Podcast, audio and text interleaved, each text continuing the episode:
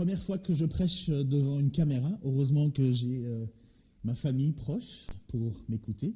Mais peut-être que eux, ils en ont déjà assez de m'entendre. Mais Mardoché, euh, merci aussi d'être là. Merci à vous d'être euh, aussi là avec, à l'arrière de, vos, écrans. Comment prendre la mesure de ce qui se passe en ce moment, franchement Comment prendre conscience de l'hécatombe qui, rôde autour de nous. J'écoutais récemment que si jamais ce coronavirus rentrait dans les EHPAD, on parlait de centaines de milliers de morts. Ça fait peur, ça donne le tournis un petit peu. Comment ne pas sombrer dans une hystérie provoquée aussi par une panique? Comment rassurer nos cœurs devant un ennemi si microscopique et qui peut décimer le plus vaillant d'entre nous. Jeudi soir, honnêtement, je, considérais un petit peu ces choses-là à la légère, un petit peu. Franchement, j'étais pas. Euh, enfin, je me disais, euh, chouette, il fait beau. C'est, un temps euh, de congé quelque part. Et j'étais pas à la mesure de ce qui se passait vraiment. je m'imaginais la fin du monde moins catastrophique. Je dis pas non plus qu'on est à la fin du monde, mais plusieurs choses après m'ont m'ont interpellé.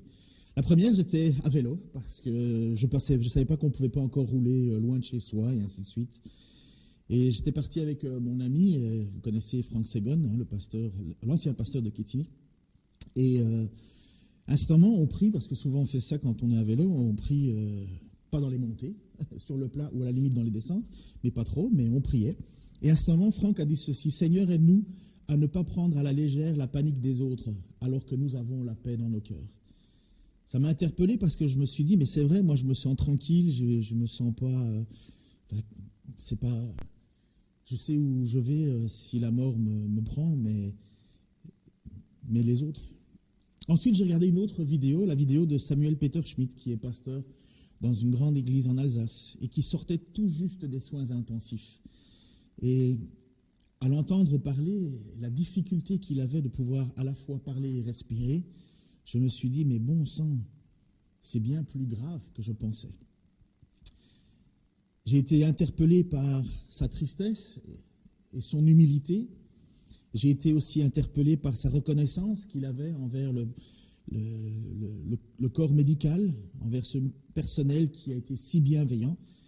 Et en même temps, ça m'a interpellé aussi la, évidemment, il remerciait le Seigneur dans tout cela, mais ça m'a fait réfléchir quand même, parce que moi, petit pasteur à Dijon, dans une toute petite église, voilà, ça m'a fait réfléchir.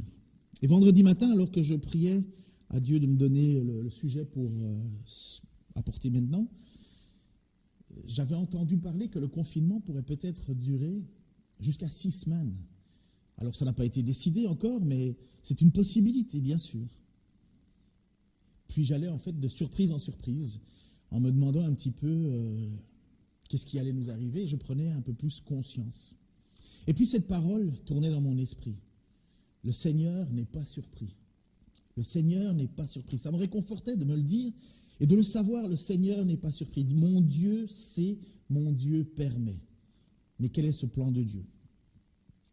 Les apôtres marchaient le long du temple de Jérusalem. Certainement un bâtiment magnifique, imposant, grandiose, à vue humaine et peut-être même euh, indestructible. Et pourtant, nous lisons dans Luc chapitre 21, versets 5 à 6, certains parlaient du temple avec ses belles pierres, les beaux objets déposés en offrande. Il est magnifique, disait-il. Et Jésus leur dit, il viendra un temps où tout ce que vous regardez sera détruit pas une pierre ne restera sur une autre. Jésus savait. Jésus savait. Jésus savait que ce que ne voyaient pas ses disciples autour de lui, il voyait un temple magnifique, pardon, indestructible, mais Jésus savait que 40 ans, environ 40 ans plus tard, sous l'empereur Vespasien, le général Titus allait détruire totalement ce temple. On connaît la date exacte, le 8 septembre de l'année 70 après Jésus-Christ.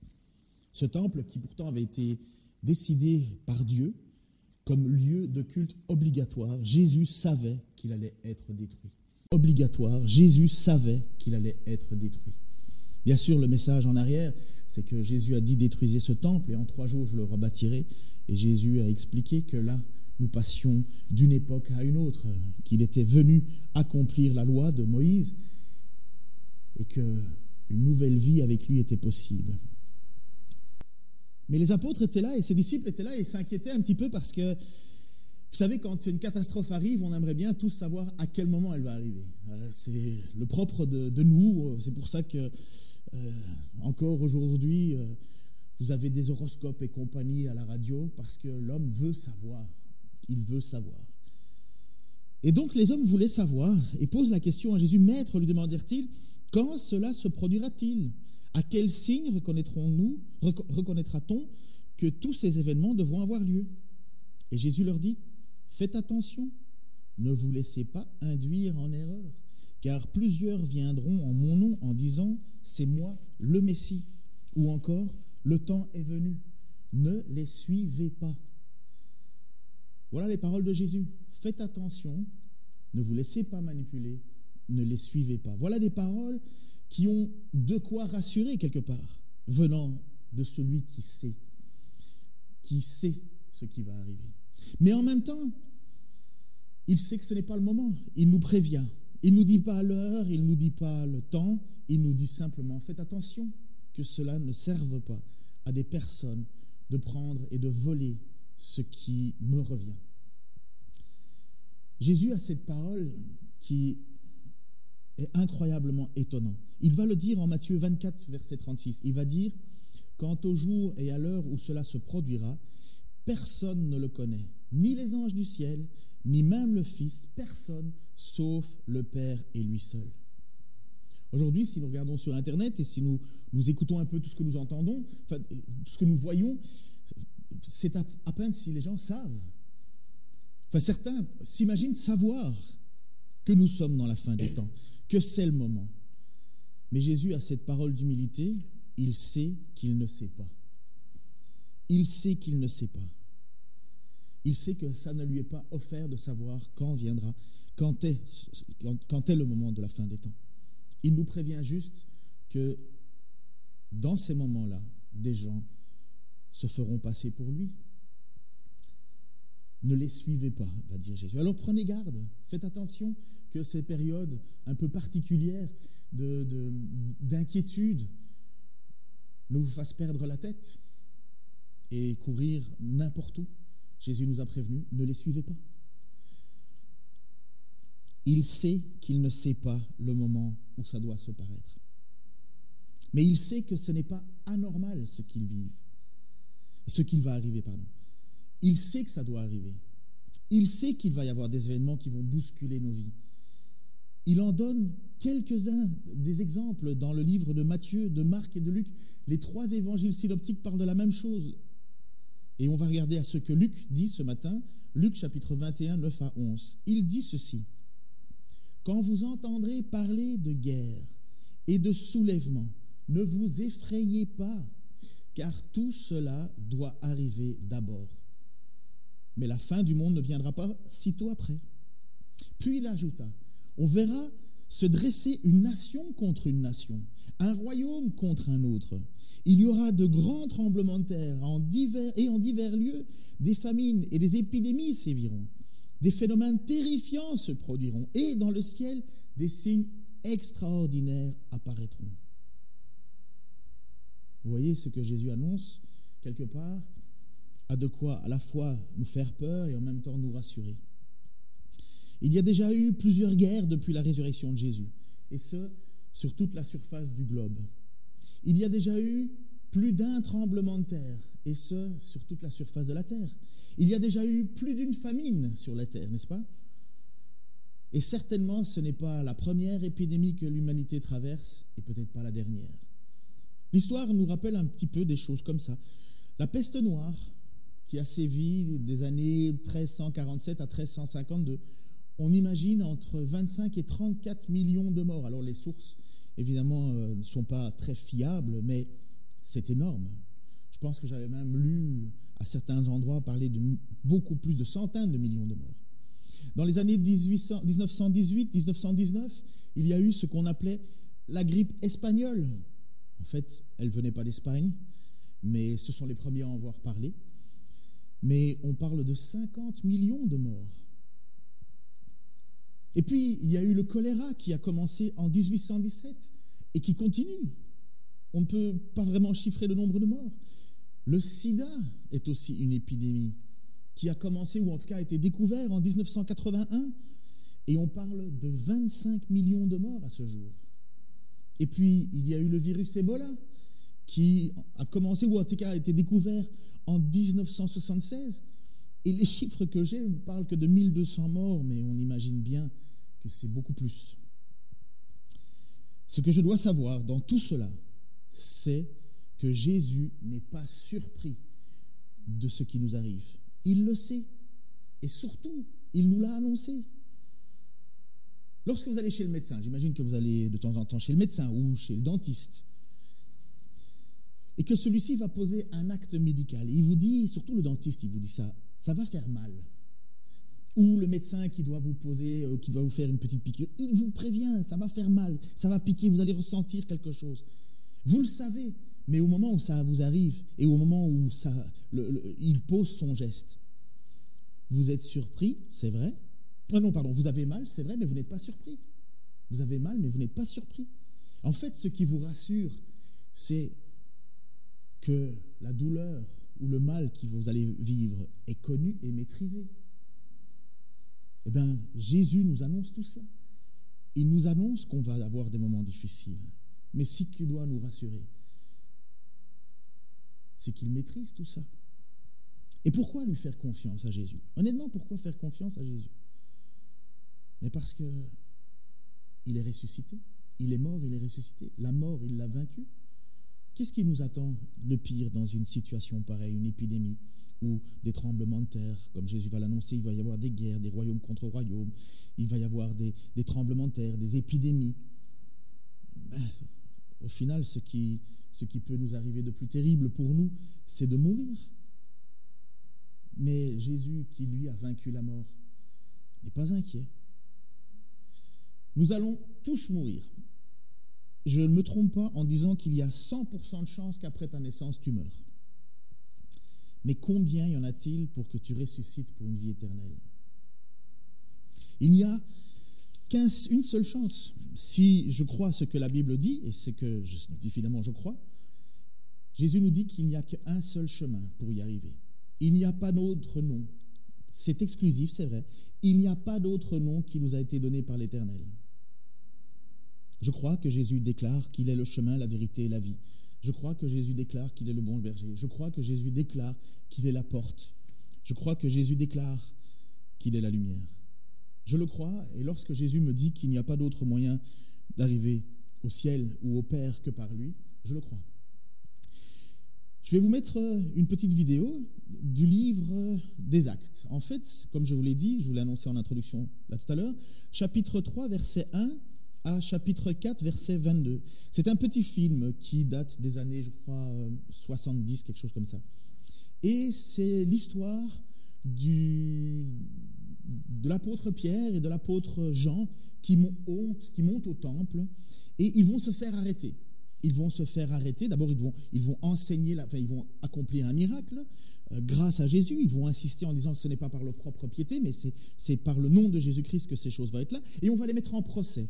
On va les mettre en procès, on va leur demander d'arrêter de parler au nom de Jésus, parce que ça bouscule, ça dérange. Et là, l'apôtre Pierre va à un certain moment devoir leur dire, mais écoutez, à qui devons-nous obéir? Mais il va surtout déclarer quelque chose d'extraordinaire. Il va déclarer qu'il n'y a pas d'autre nom qui a été donné sur la terre et sous les cieux par lequel nous devons être sauvés. Et voilà ce qui a motivé l'apôtre Pierre, voilà ce qui a motivé l'apôtre Jean. Alors regardons cette petite vidéo. J'espère que tout va bien aller. Je vous retrouve dans quelques minutes. Le Seigneur ajoutait chaque jour à leur communauté ceux qui étaient sauvés. Un jour, Pierre et Jean montaient au temple pour la prière, à 3 heures de l'après-midi. Il y avait un homme boiteux de naissance qu'on portait et qu'on mettait tous les jours à la porte du temple, appelé la Belle, pour qu'il puisse demander l'aumône à ceux qui entraient dans le temple.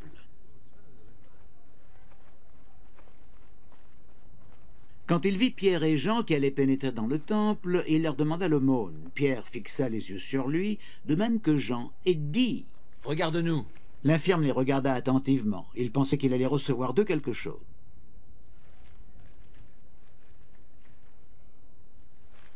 Mais Pierre lui dit Je n'ai pas d'argent, je n'ai pas d'or. Mais ce que j'ai, je te le donne.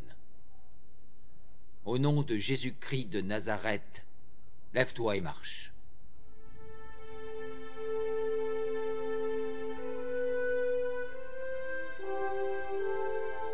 Et en même temps, il le prit par la main droite et le fit lever. Aussitôt ses pieds et ses chevilles devinrent fermes. D'un saut, il fut debout et se mit à marcher.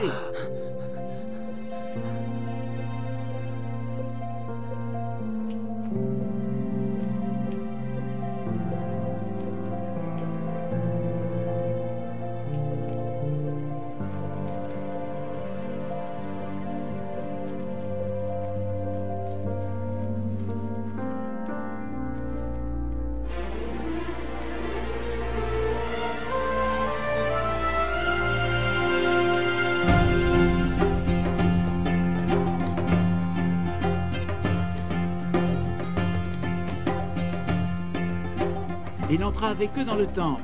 Il marchait, il sautait de joie et louait Dieu. Tout le monde le vit ainsi marcher et louer Dieu. On le reconnaissait, c'était bien lui qui était toujours assis à mendier près de la belle porte du temple. En voyant ce qui venait de lui arriver, les gens étaient remplis d'étonnement et de surprise. Le boiteux qui avait été guéri ne quittait plus Pierre et Jean. Tout le peuple accourut et se rassembla autour d'eux au portique dit de Salomon. Ils étaient stupéfaits. Quand Pierre vit cela, il s'adressa à la foule. Hommes israélites, pourquoi vous étonnez-vous de ce qui vient de se passer? Pourquoi vos regards sont-ils fixés sur nous?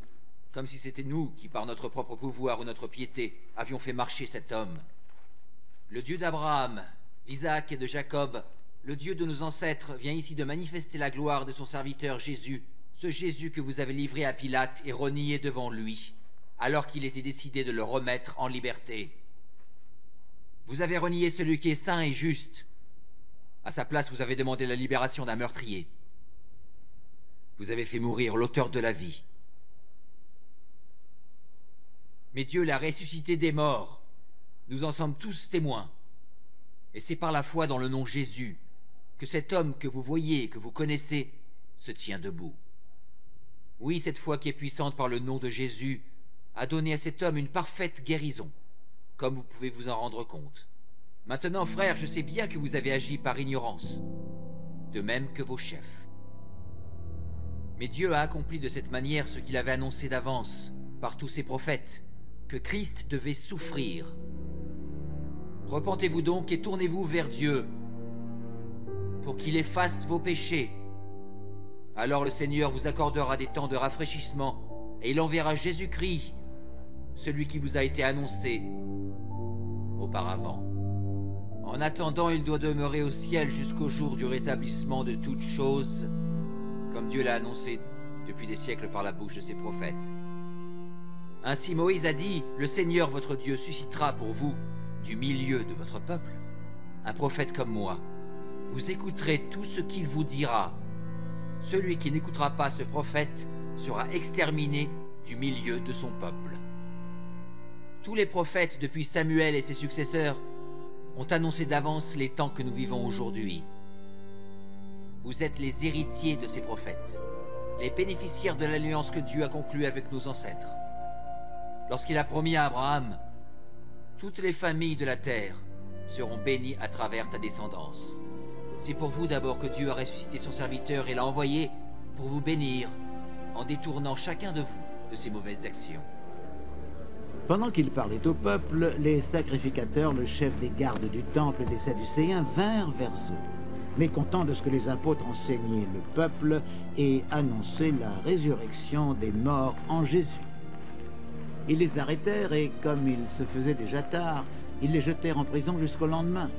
Cependant, parmi ceux qui avaient entendu leurs paroles, beaucoup crurent, ce qui porta le nombre des croyants à près de cinq mille.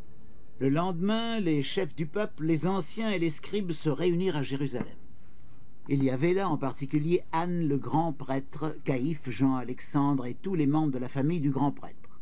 Ils firent comparaître Pierre et Jean, les placèrent au milieu de leur assemblée, et leur demandèrent Par quel pouvoir Au nom de qui avez-vous fait cela? Alors Pierre, rempli de l'Esprit Saint, leur répondit Dirigeants et responsables de notre peuple, nous sommes aujourd'hui interrogés sur le bien que nous avons fait à un infirme et sur la manière dont il a été guéri. Eh bien, sachez-le tous, et que tout le peuple d'Israël le sache. C'est par le nom de Jésus-Christ de Nazareth que vous avez crucifié et que Dieu a ressuscité des morts. C'est grâce à lui que cet homme se tient là, devant vous en bonne santé. Il est la pierre rejetée par vous qui bâtissez, qui est la pierre principale de l'angle. Il n'y a de salut en aucun autre, car il n'y a sous le ciel aucun autre nom qui a été donné aux hommes par lequel nous devions être sauvés. Lorsqu'ils virent l'assurance de Pierre et de Jean, sachant que c'étaient des gens simples et sans instruction, ils furent étonnés. Ils les reconnaissaient pour avoir été avec Jésus.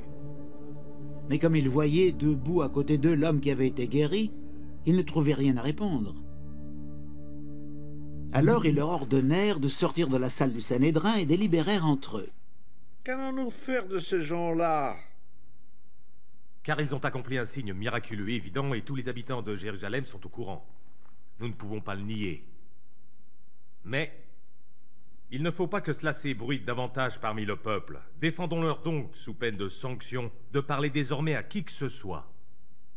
Au nom de Jésus. Là-dessus, ils les firent rappeler et leur interdirent formellement de parler ou d'enseigner au nom de Jésus. Mais Pierre et Jean leur répondirent Jugez-en vous-même. Est-il juste devant Dieu de vous obéir plutôt que à Dieu? Car nous ne pouvons pas garder le silence sur ce que nous avons vu et entendu. Après leur avoir fait de nouvelles menaces, ils les relâchèrent. Ils n'avaient pas trouvé de moyen de les punir parce que tout le peuple louait Dieu pour ce qui venait d'arriver. L'homme qui avait été miraculeusement guéri était âgé de plus de 40 ans.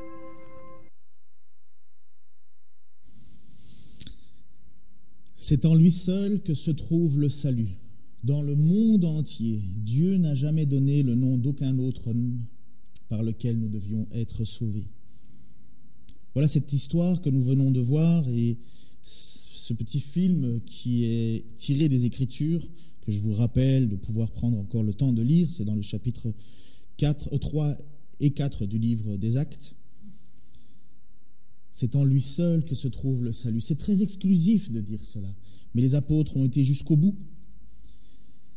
Et ils voulaient le dire, et ils continueraient à le dire, et ils ont parcouru, et ils sont partis dans le monde entier le dire. Je parle particulièrement à ceux qui reconnaissent en Jésus leur Seigneur, à ceux qui ont la certitude, la conviction profonde que Jésus est ressuscité dans les morts, d'entre les morts. Voilà ce que je dis. Ce que je me permets de dire au nom de Dieu. Ne crains pas ces temps particuliers. N'aie aucune crainte de ce que tu traverses. Dieu n'est pas surpris. Jésus n'est pas surpris. Et le Saint-Esprit te souffle à l'esprit. Ne sois pas surpris.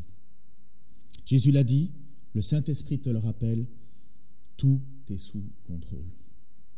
Il y a des choses bien plus difficiles qui attendent ceux qui ont placé leur foi en Jésus.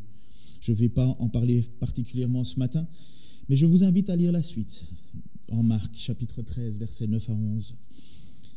Il nous, en est, il nous est parlé de procès, il nous est parlé de trahison, il nous est parlé de haine familiale, à cause de notre foi en Jésus. Tout cela ne devrait pas nous surprendre. Et c'est même un moment particulièrement propice pour annoncer notre espoir en Jésus, en la résurrection qui nous sera offerte. Comme il est dit en Marc chapitre 13 verset 10, il faut avant tout que la bonne nouvelle soit annoncée à toutes les nations. Jésus parlait encore à ses apôtres pour leur annoncer ce qui, euh, ce qui allait leur arriver à cause de leur foi en lui. Et voici ce qu'il va dire à un certain moment. Tout le monde voira à cause de moi, mais celui qui tiendra bon jusqu'au bout sera sauvé.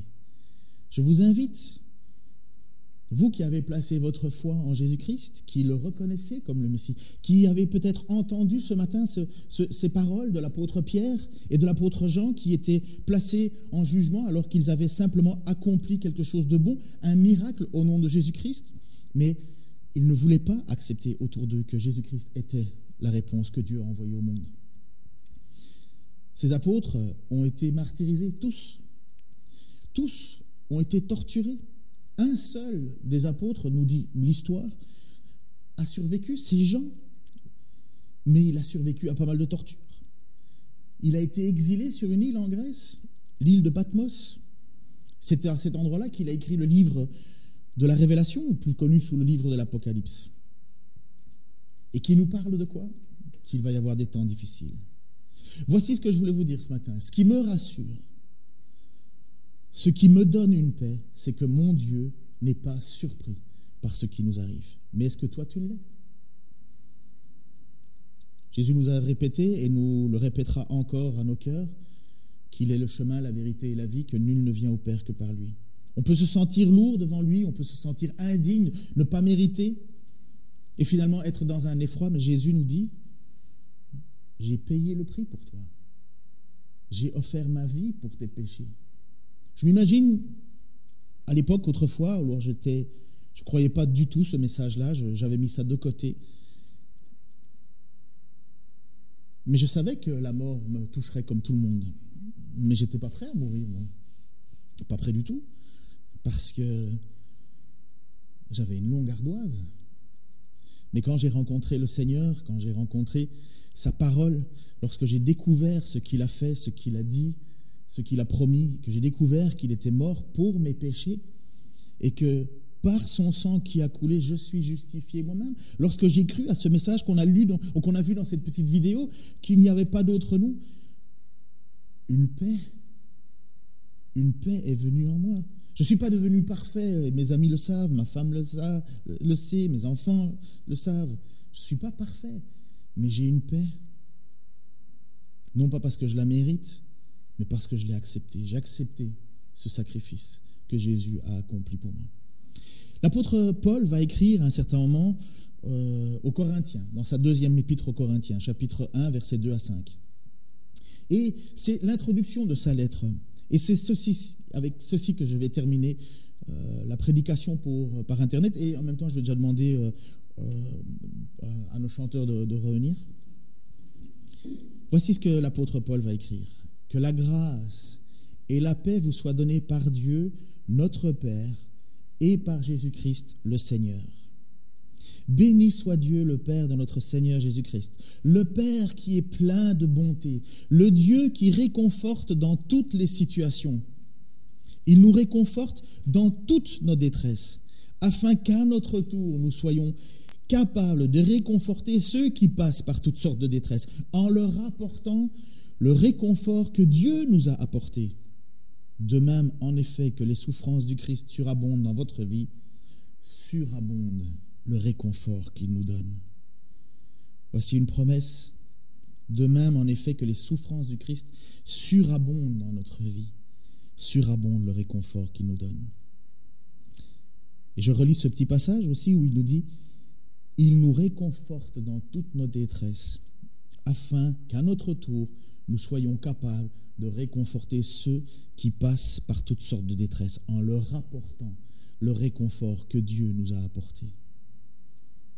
Je vous en prie, je, oui, je, ne peux que prier que vous soyez des ustensiles entre les mains de Dieu, des ustensiles bien imparfaits certainement, mais des ustensiles qui amènent du réconfort là où il y a de la détresse.